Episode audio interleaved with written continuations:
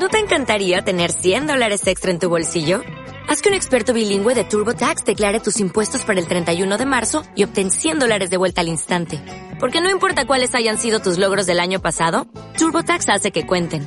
Obtén 100 dólares de vuelta y tus impuestos con 100% de precisión. Solo con Intuit TurboTax. Debes declarar para el 31 de marzo. Crédito solo aplicable al costo de la presentación federal con TurboTax Full Service. Oferta sujeta a cambios o cancelación en cualquier momento.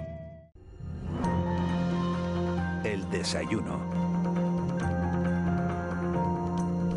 8 y 12 minutos de la mañana, tiempo ya de entrevista en De la Noche al Día, tiempo para compartir café y una charla sosegada con una protagonista de la actualidad diaria. La verdad es que si alguien nos llega a decir hace un tiempo que los inmunólogos se iban a convertir en personas muy mediáticas, nos hubiera costado creerlo, pero la verdad es que esta pandemia nos ha cambiado el, paso prácticamente a todos. No solo se han convertido en profesionales mediáticos, sino que nos están enseñando muchísimas cosas sobre las defensas de, de, nuestro cuerpo. Hoy se ha venido a nuestros estudios una de las inmunólogas más reputadas de, de Canarias, Ibelice Barrios, eh, médico, especialista en inmunología clínica del Hospital Universitario de Canarias y vocal de la Sociedad Española de Inmunología. Doctora Barrios, muchas gracias por acompañarnos, por haber venido a la radio esta mañana. Gracias a ustedes por invitarme, Miguel Ángel. ¿En algún momento eh, pensó, doctora, que aquel virus que algunos confundieron con una especie de gripe en China a finales de 2019 pudiera ocasionar eh, tanta desgracia, más de 4 millones de muertos en todo el mundo, cientos de miles de contagiados y, y, gente a la que le va a costar mucho recuperar su vida?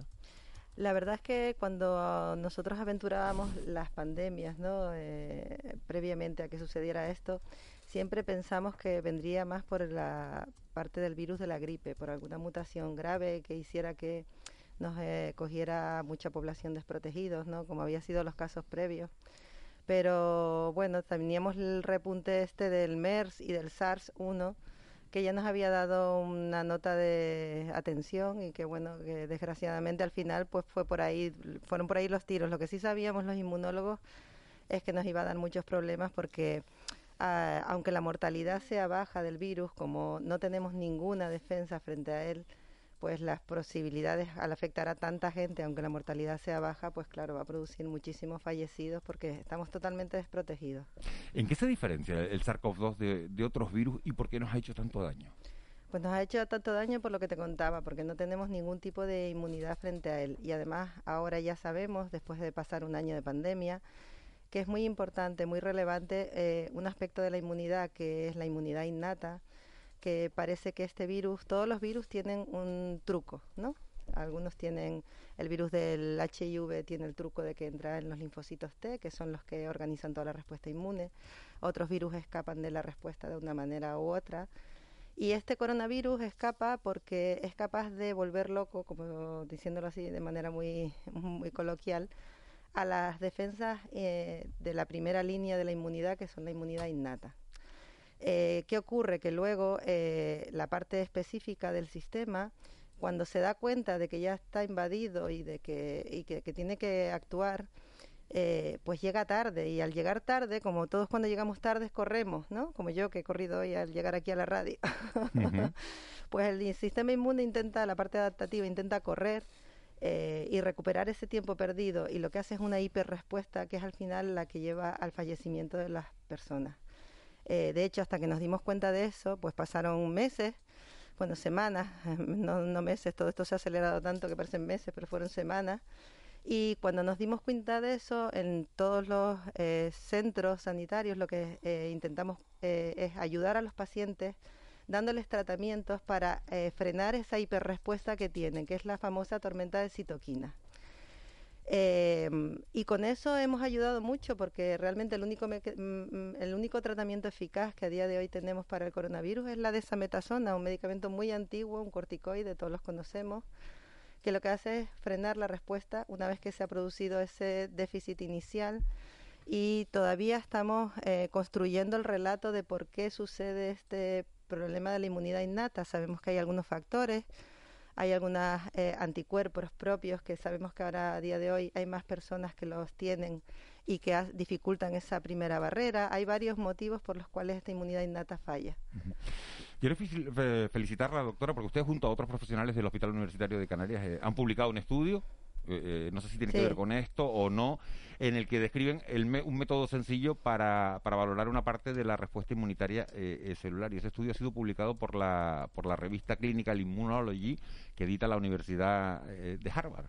Pues sí, nosotros estamos realmente orgullosos porque desde nuestro punto de acción, que ha sido un pequeño hospital de unas islas muy periféricas, hemos logrado una cosa que la verdad que ha tenido mucha repercusión porque es muy importante y es eh, nosotros tenemos, eh, junto con el doctor Víctor Mateu, que es alergólogo del Hospital Universitario de Canarias, llevamos un módulo de pacientes que son los pacientes con inmunodeficiencias primarias.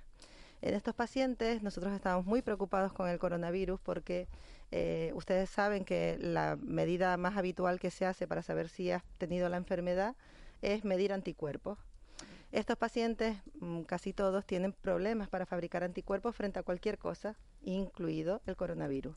Con lo cual nos dejaba sin la única herramienta que teníamos en ese momento para medir sus respuestas, porque los estudios de inmunidad celular son eh, normalmente hechos en hospitales con más posibilidades que el nuestro y no podíamos eh, tenerlos y además con todo el problema que había para mandar muestras y todo, ¿no?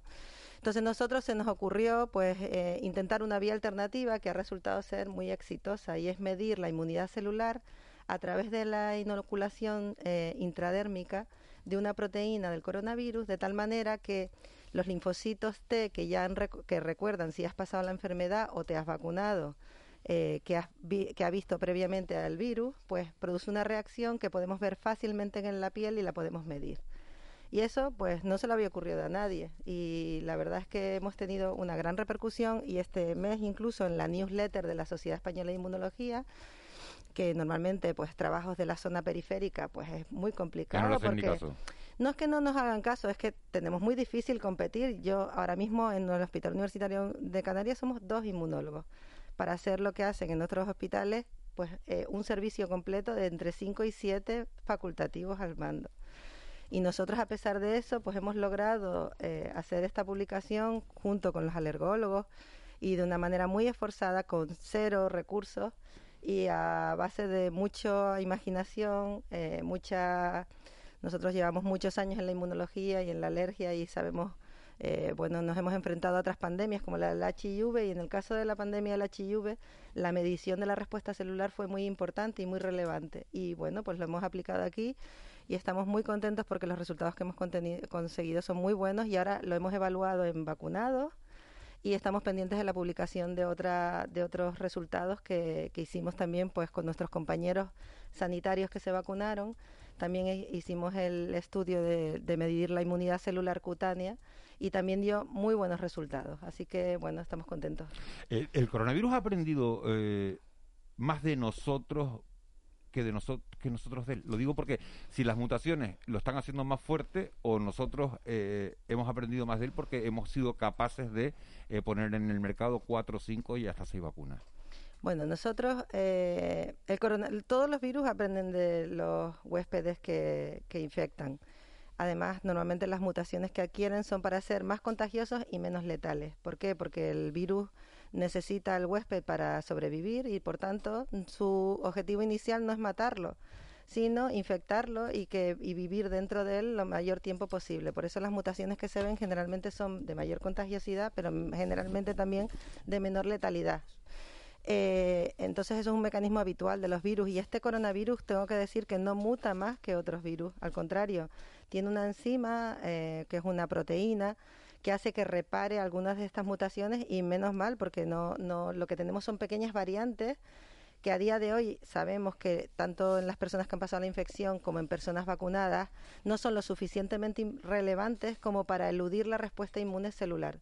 Por eso mi mensaje es, a pesar de que la gente oiga todo esto de las variantes y las vacunas nos van a proteger incluso frente a las variantes, porque el problema, como dije al principio, es que si no tienes ningún recuerdo de haber pasado, eh, de haber tenido contacto con el virus, estás totalmente desprotegido. Pero cuando ya tienes una vacunación o ya has pasado la enfermedad, el sistema inmune eh, es capaz de almacenar ese evento de, de haberse encontrado con el virus y va a ser capaz de responder y nos va a salvar de la enfermedad grave, que es al final lo que queremos evitar. Doctora Barrios, muy buenos días. En relación con esto, eh, algunos comentarios recientes dicen que la cepa británica, la variante británica, perdón, la llamada variante de Kent, puede ser curiosamente una aliada en esta pelea, sobre todo en Europa, contra la pandemia, porque al ser más contagiosa, vamos a decir que se come a las otras, ¿no? Por un proceso de darwinismo microscópico, a escala microscópica, y que al final pues eh, va a frenar el posible acceso de otras variantes que son en principio más temidas, como la que está siendo dominante en la India. Bueno, sí, esto es un ecosistema de variantes, como bien dices, y el darwinismo afecta a gran escala, ¿no? Eh, a escala microscópica, pero la capacidad de reproducción de, los virus es tan grande, pues que al final este proceso de darwinismo está muy acelerado y, bueno, van unas eh, variantes compitiendo con otras.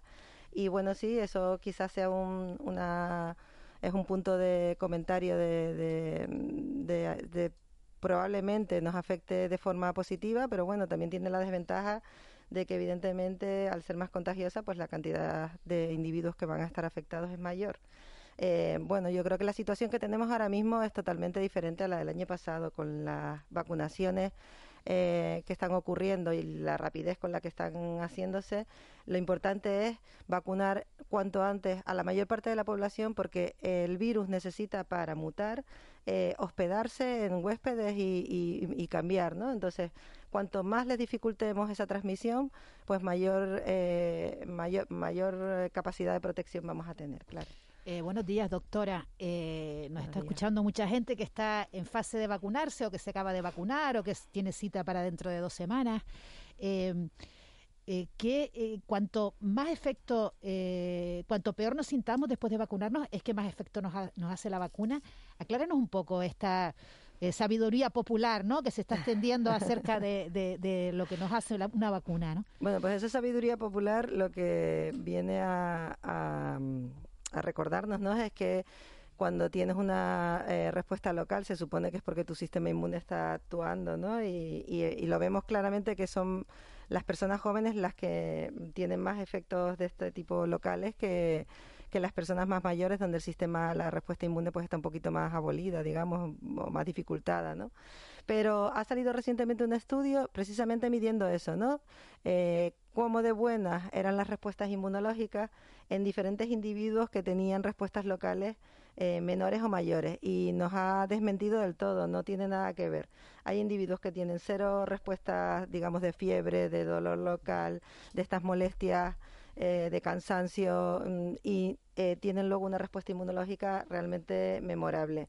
Nosotros en el estudio este que digo que estamos pendientes de publicar, en nuestros compañeros que son inmunocompetentes, en principio todos, vemos que eh, analizamos la respuesta inmune antes de la segunda dosis y después de la segunda dosis de Pfizer y Moderna, que es lo que administraron a los sanitarios en la primera ronda. Y eh, vemos que eh, la verdad que las vacunas son mm, increíblemente inmunogénicas producen muchos anticuerpos y no solo eso, sino que nosotros con el test de inmunidad celular que tenemos, el test cutáneo, vimos que una gran proporción tienen incluso el test cutáneo positivo antes de la segunda dosis y ya eh, después de la segunda dosis, a los 15 días, toda nuestra población inmunocompetente eh, tenía una respuesta celular eh, medible de forma muy rápida. Eh, doctora, hay un tema que se ha puesto sobre la mesa que, estaba ayer en la Comisión Interterritorial de Salud y es la gente que tiene puesta la primera dosis de AstraZeneca eh, bueno, el gobierno dice, la Comisión de Salud, que bueno, que la mejor opción es colocarse una segunda dosis de Pfizer. Pero se abre la posibilidad, aunque todavía no es una decisión definitiva, a que los usuarios eh, puedan decidir firmando una, una autorización eh, que se pongan una, una segunda dosis de, de, AstraZeneca. Usted, por lo que conoce, si estuviera en ese caso, ¿qué se pondría? Nosotros eh, llevamos diciendo desde, desde que se generó esta polémica en la Sociedad Española de Inmunología, como decías al principio, yo soy vocal de la sociedad, y nos reunimos de forma periódica y sobre todo cuando sucedieron todos estos eventos adversos que se comunicaron y pararon, frenaron la vacunación durante una semana. Y desde la Sociedad Española de Inmunología siempre hemos refrendado lo que dice la Agencia Europea del Medicamento, que es que hay que colocar la segunda dosis de AstraZeneca porque es lo que pone en la ficha técnica de la vacuna. Dicho esto, eh, nuestro gobierno, eh, la, la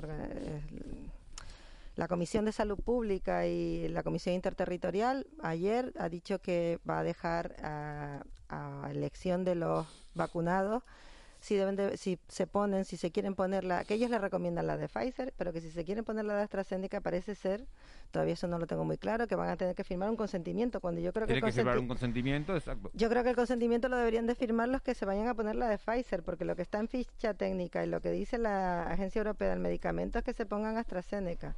Pero bueno, mm, yo desde aquí lanzar un mensaje de tranquilidad. Las eh, patrones de vacunación heterólogas, que es como se conocen a poner una vacuna de una cosa en la primera dosis y otra vacuna diferente en la segunda, sabemos en modelos experimentales que son exitosos y que tienen eh, probablemente eh, muy buena pinta, pero lo que nosotros reclamamos desde, y todas las asociaciones científicas yo creo que se han alineado en ese mensaje, es que eh, para decir esto tenemos antes que tener datos científicos publicados y refrendados y ahora mismo lo que tenemos es un ensayo que se hizo eh, de una forma un poco eh, digamos no, no sosegada sino un poco para resolver este problema para resolver la pregunta de si la segunda dosis siendo de Pfizer va a producir anticuerpos y por supuesto que la respuesta es que sí y además de una mm, de una robustez eh, pues como sabemos que actúan las vacunas sobre todo las de RNA mensajero no pero mm, todas las otras respuestas no las tenemos y bueno a día de hoy yo si fuera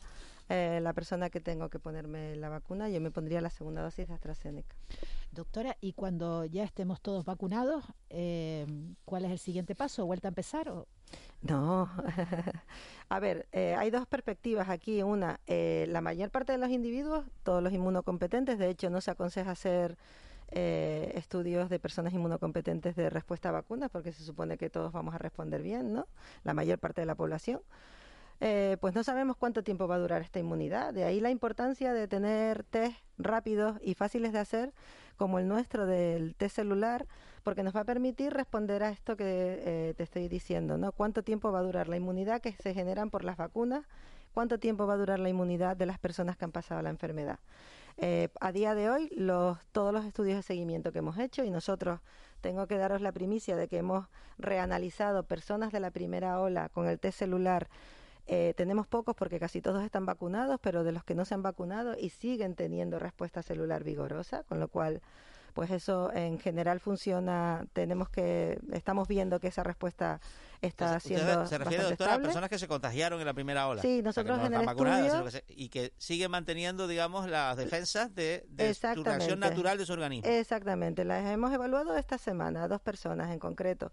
Tenemos pocos porque del resto de personas que teníamos del estudio de la primera del, del estudio que se publicó casi todos están vacunados porque casi todos eran sanitarios porque casi todos eran los que se habían infectado entonces, la duración de la inmunidad, pues la iremos viendo. Mi pronóstico, que probablemente sea robusta, duradera y no tengamos que hacer mucho más, quizás un recordatorio al cabo de unos años. ¿Qué sucede con el grupo de mm, individuos que nos preocupan a nosotros desde el punto de vista del módulo de inmunodeficiencias primarias? Bueno, pues en estos individuos sí que tenemos más dudas de cómo vamos a poder eh, protegerlos con las vacunas.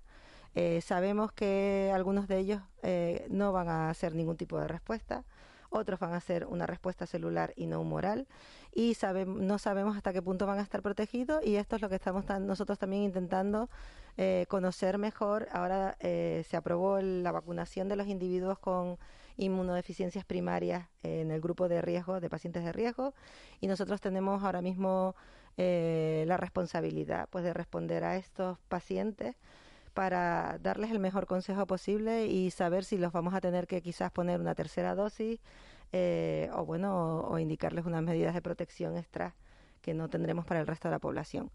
Y mientras la inmunidad funcione y seamos capaces de protegernos, yo me imagino que las medidas de restricción que tenemos van a ir aflojando. Esto significa que, por ejemplo, en Estados Unidos, que tienen ya un porcentaje de población vacunada muy importante, lo primero que hicieron fue aconsejar que si estaban todos los individuos de una zona vacunados, podrían encontrarse entre ellos siempre y cuando no tuvieran cerca personas de riesgo sin mascarilla. Bueno, pues eh, en Europa parece que la primera restricción que van a intentar aflojar es la de las mascarillas en los exteriores.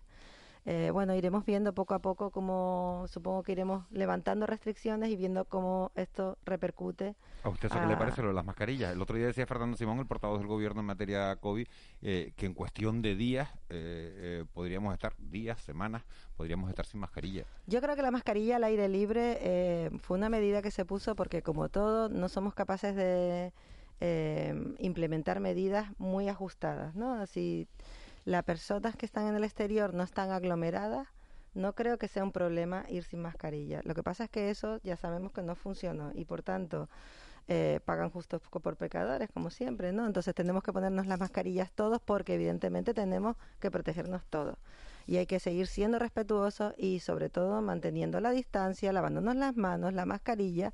Pero yo creo que sí, que la mascarilla al aire libre tiene mm, las semanas contadas. No creo que días porque para eso necesitamos avanzar más en la vacunación, pero sí semanas y luego, bueno, ya iremos viendo poco a poco cómo vamos relajando estas medidas para, para que no se colapse el sistema sanitario, que es al final el, efecto más... Eh, más dañino de esta pandemia, ¿no? Estamos dejando de atender a otros pacientes por el COVID. Sobre esto hay una carrera en las vacunas ya avanzadas, evidente, ¿no? Eh, y hay otra sobre las terapias.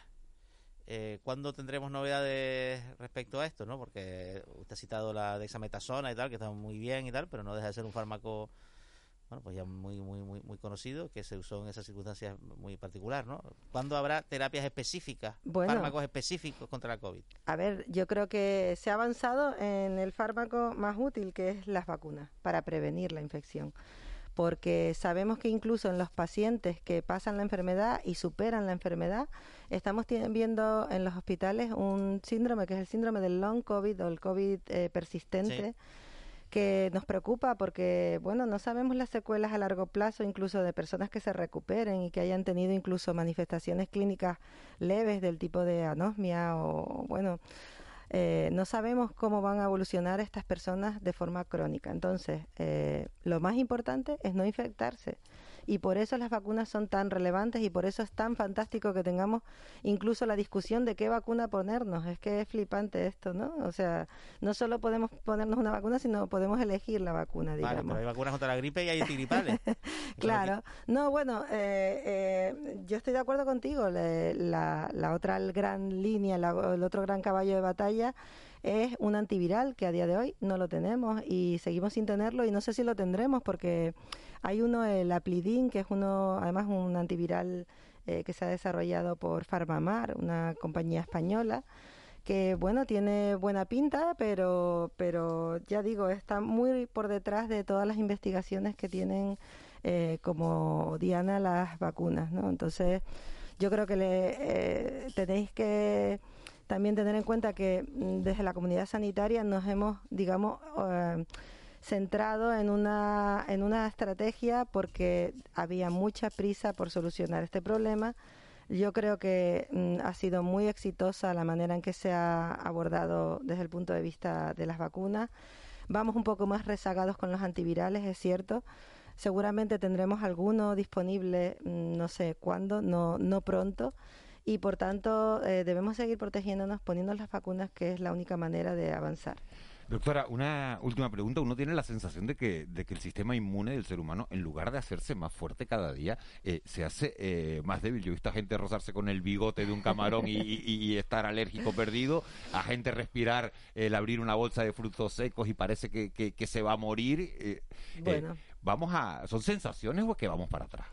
Bueno, el sistema inmune está diseñado para protegernos frente a las infecciones y eh, afortunadamente con las campañas de vacunación, con eh, toda la higiene que rodeamos a nuestros niños cuando son pequeños, hay una hipótesis que es la hipótesis de la higienización, que significa que como cada vez nos enfrentamos menos a infecciones, tú ya casi no conoces a ningún niño en tu ámbito que haya pasado una enfermedad tipo sarampión, varicela, porque nos vacunamos y entonces les evitamos ese esos eh, contagios. Entonces sabemos, por ejemplo, que niños que se crían en granjas, eh, estos hay estudios ya clásicos muy bien hechos y que nos, nos resuelven este esta duda, ¿no? Eh, personas que se crían en granjas, en contacto con animales, de una manera como menos higiénica, digamos, desde el punto de vista de este mundo occidental que tenemos, pues ellos tienen una tienen menos respuestas alérgicas y es porque el sistema inmunológico tiene como dos grandes variantes ahí de irse hacia la inmunidad mm, de mayores alergias o protegernos más de las infecciones TH1, TH2 en el ámbito científico.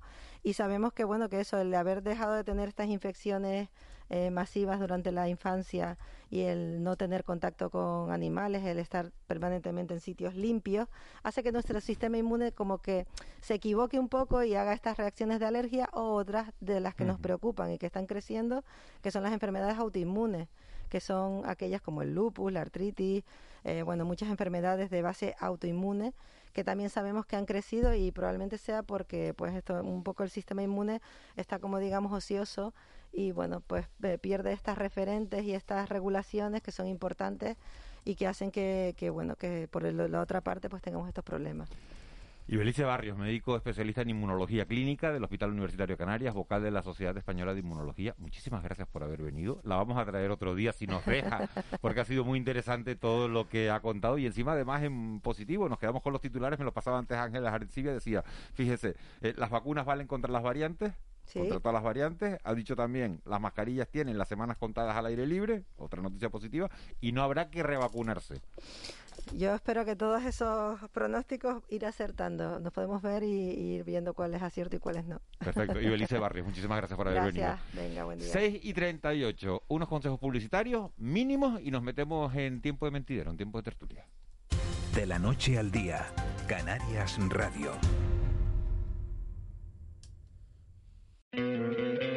¿No te encantaría tener 100 dólares extra en tu bolsillo? Haz que un experto bilingüe de TurboTax declare tus impuestos para el 31 de marzo y obtén 100 dólares de vuelta al instante. Porque no importa cuáles hayan sido tus logros del año pasado, TurboTax hace que cuenten. Obtén 100 dólares de vuelta y tus impuestos con 100% de precisión. Solo con Intuit TurboTax. Debes declarar para el 31 de marzo. Crédito solo aplicable al costo de la presentación federal con TurboTax Full Service. Oferta sujeta a cambios o cancelación en cualquier momento.